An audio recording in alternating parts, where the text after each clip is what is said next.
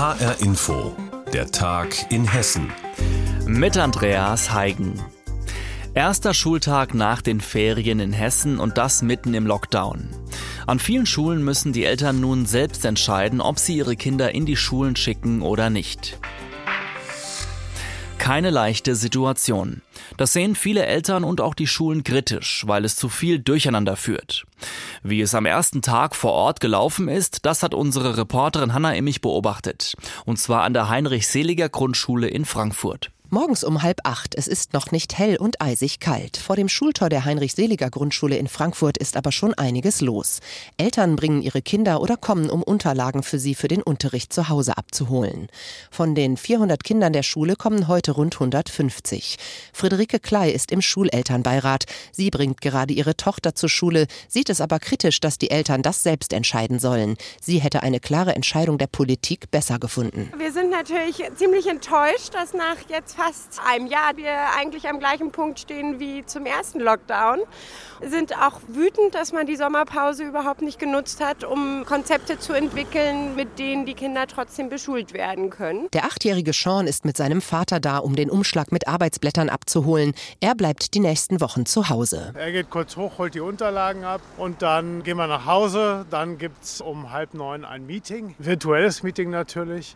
Und dann werden die Aufgaben besprochen, dann haben die Kinder die Fächer und dann besprechen sie es dann um elf wieder. Sean selbst hat gemischte Gefühle. Ich finde das eigentlich ganz gut, weil zu Hause kann man sich auch Pausen einteilen und so. Aber ich finde es auch andererseits ein bisschen schlecht, weil man kann halt die Lehre nicht so, nicht so richtig, also man kann schon fragen, aber nicht so richtig, also nicht so viel. Der Kontakt mit Lehrern und anderen Kindern fehlt also. Auch Lisa Eichlers Tochter holt die Unterlagen für zu Hause ab. Die Mutter ist froh, dass sie ihre Kinder zu Hause lassen kann. Ich finde es wichtig, weil ich habe zu Hause drei Risikopatienten. Die Ur Urgroßtante der Kinder, die ist 91, die Oma mit 73 und mein Mann. Bei Kindern ist es halt oft symptomlos. Und ein Kind hat es vielleicht, merkt es überhaupt nicht, weil es keine Symptome hat und alle anderen kriegen es dann auch. Und dann schlägt es eine viel größere Welle. Schulleiterin Silke Mühl jedenfalls steht durch die neuen Regelungen vor enormen organisatorischen Herausforderungen.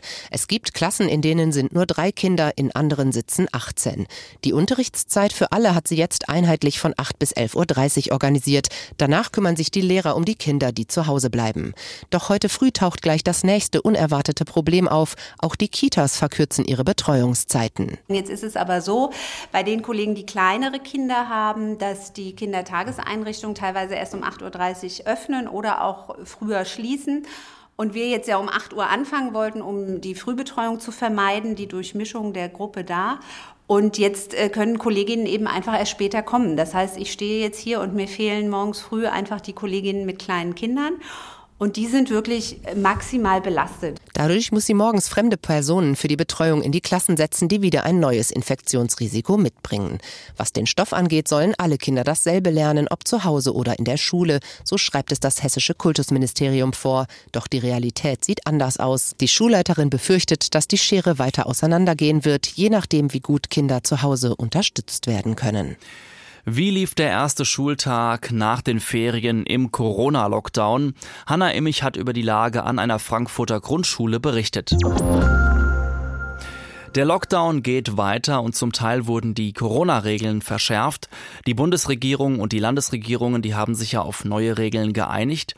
Und eine dieser Regeln sieht vor, dass sich die Menschen in den Corona-Hotspots nur noch 15 Kilometer von ihrem Wohnort entfernen dürfen. Und zwar überall dort, wo die Corona-Inzidenz über 200 Fälle pro 100.000 Einwohner in der letzten Woche beträgt. Seit Montag gilt diese Regel in Hessen in den Kreisen Gießen und Limburg-Weilburg. Reporter Arne Bartram berichtet. Nachmittags in der Gießener Innenstadt. Ein bisschen was ist los, denn die Drogerien haben ja noch geöffnet, sonst sind alle Läden zu. Shoppen gehen fällt im Lockdown weg, also kann man ja einen Ausflug unternehmen. Für die Menschen hier ist das ab jetzt aber schwieriger, denn seit heute dürfen sie sich für touristische Zwecke nur noch 15 Kilometer aus der Stadt entfernen. Die Menschen in Gießen reagieren unterschiedlich. Also ich finde die Maßnahme total schwachsinnig, sagt Eva Turber. Sie ist gerade mit ihrem Mann und den zwei Enkeln unterwegs und einfach nur noch genervt von noch einer Corona-Regel. Wenn wir mit den Kindern Schlitten fahren wollen, das ist 20 Kilometer oder in Vogelsberg, dann können wir da nicht hin. Die Kinder sind zu Hause, die haben eh nichts vor, die haben das erste Mal Schnee jetzt. Und dürfen nicht in den Schnee und Schlitten fahren. Natürlich schränkt uns das ein. Mehr Verständnis hat der Student Jakob Sellmann. Er ist seit Corona eh nicht viel unterwegs und findet, ich denke, es kann was bringen, alleine weil das eine Maßnahme ist, die den Kontakt reduziert. Und generell sage ich aber, alles, was den Kontakt reduziert, kann helfen, das Virus einzudämmen. Eine Frage, die sich aber alle stellen, wie soll die Regel kontrolliert werden? Rentner Erich Pietsch. Es müsste ja da ein Riesenaufgebot an Polizisten vorhanden sein, um diese Regelungen überhaupt einhalten zu können. Es wird wahrscheinlich ein großes Problem aufwerfen. Das sehen auch die Ordnungsämter in Hessen so. Der Wintersport-Hotspot Willingen hatte zuletzt immer wieder mit einem Ansturm von zu vielen Besuchern zu kämpfen. Ob die neue 15-Kilometer-Regel die Region entlastet, kann aber kaum kontrolliert werden. Das Ordnungsamt hat mir gesagt, man könne ja nicht alle Parkplätze in der Region ablaufen und nach Nummernschildern gucken, die da nicht sein dürften. Und auch die Bundespolizei stellt klar, an den Bahnhöfen wird es keine Extrakontrollen zur neuen Regel geben. Viele Menschen machen sich auch Gedanken, ob ihre Autoversicherung noch gilt, wenn sie außerhalb der 15 Kilometer unterwegs sind und einen Unfall haben. Andreas Hölzel vom ADAC gibt eine Warnung. Unabhängig davon, dass wir natürlich allen empfehlen, sich an die Regelungen zu halten und diesen Radius dann auch einzuhalten, ist die Haftpflichtversicherung natürlich auch dann da, wenn man außerhalb dieses Radius in einen Unfall verwickelt ist und die Versicherung selber in Anspruch genommen werden muss. Für die meisten wird die neue Regel aber sowieso keine großen Auswirkungen haben. Selbst Ministerpräsident Bouffier hat gesagt, außer Ausflügen gilt fast alles als wichtiger Grund, um auch weiter als 15 Kilometer zu fahren. In den Kreisen Gießen und Limburg-Weilburg gilt seit Montag die neue Regel, dass sich die Menschen maximal 15 Kilometer von ihrem Wohnort entfernen dürfen. Reporter Arne Bartram hat darüber berichtet. Die hessische Lehrbeauftragte für Heimatvertriebene und Spätaussiedler heißt Margarete Ziegler-Raschdorf. Im Oktober des vergangenen Jahres hat sich für die ehemalige Landtagsabgeordnete von der CDU etwas geändert. Sie macht den Job jetzt hauptamtlich. Höhere Vergütung inklusive. Zuvor hatte Ziegler Raschdorf sich ehrenamtlich um die Aufgabe gekümmert und dafür rund 1000 Euro Aufwandsentschädigung im Monat bekommen. Jetzt kassiert sie rund 7600 Euro dafür. Für die Opposition im Hessischen Landtag ist das ein Skandal. Aydoğan Makasce berichtet aus Wiesbaden. Wenn Günther Rudolph etwas nicht passt, dann platzt dem parlamentarischen Geschäftsführer der SPD-Fraktion im Landtag auch schon mal der Kragen. Die Beförderung der Landesbeauftragten für den langjährigen Landtagsabgeordneten eine Frechheit. Die Zahlen der Aussiedler, der Heimatvertriebenen sind überhaupt nicht gewachsen in den letzten Jahren. Es gibt sachlich keinen Grund. Offensichtlich wollte der Innenminister einer ehemaligen Landtagsabgeordneten der CDU etwas Gutes tun. Sachlich gibt es für die Aufwertung der Stelle überhaupt keinen Grund. Vetternwirtschaft wirft Günter Rudolph dem Innenminister Peter Beuth vor und das nicht zum ersten Mal. Seit zehn Jahren mache Margarete Ziegler-Raschdorf ihren Job ehrenamtlich. Der Umfang der Aufgabe habe in der Zeit aber nicht zugenommen. Warum die Aufwertung? Wir stellen in den letzten Jahren fest, dass immer mehr Beauftragte geschaffen wurden. Auch das kostet ja Geld, Geld des Steuerzahlers. Herr Beuth ist offensichtlich ein Spezialist dafür, dass insbesondere CDU-Parteigänger mit guten Posten versorgt werden, teilweise in einem rechtswidrigen Verfahren. Der Innenminister lässt die Kritik an sich abprallen. Peter Beuth versteht nicht, warum die Opposition sich so aufregt. Die Stelle aufzuwerten sei schließlich im Koalitionsvertrag genau so auch vereinbart worden. Und mit Blick auf die Tätigkeit sei das auch richtig. Sie hat eine Verantwortung für mehrere Mitarbeiter. Sie hat eine finanzielle Verantwortung für fast zwei Millionen Euro. Es sind dort viele, viele Förderanträge zu bewältigen, zu begutachten. Und es ist die Arbeit für die Heimatvertriebenen, für die Aussiedler und Spätaussiedler dort zu leisten. Und das kann man im Grunde genommen ehrenamtlich nicht schultern. Es gibt noch etwas anderes, das den Innenminister massiv ärgert. Die Landesbeauftragte kümmere sich darum, ein Stückchen kulturelle Identität von Hessen zu bewahren. Das werde bei aller Kritik übersehen. Ihm fehle der Respekt vor der so wichtigen Aufgabe. Die Tatsache, dass die Heimatvertriebenen nach ihrem schlimmen Schicksal vor 75 Jahren nach Hessen gekommen sind und sich am Aufbau des da niederliegenden Hessens mit beteiligt haben und einen wesentlichen Beitrag auch mit dazu geleistet haben, dass wir diese wirtschaftliche Kraft entwickelt haben. Ich finde, dass man das bei dieser ganzen Diskussion nicht hinreichend würdigt. Die FDP stört sich bei der Angelegenheit an einem ganz anderen Punkt. In anderen Bundesländern werde die Aufgabe deutlich günstiger erledigt. Deshalb fehlt Janki Pürsün, Mitglied im Unterausschuss für Heimatvertriebene, auch das Verständnis, warum das in Hessen nicht gehe. In der Regel ist es entweder ein Minister, ein Staatssekretär, ein Abgeordneter oder jemand aus der Ministerialverwaltung.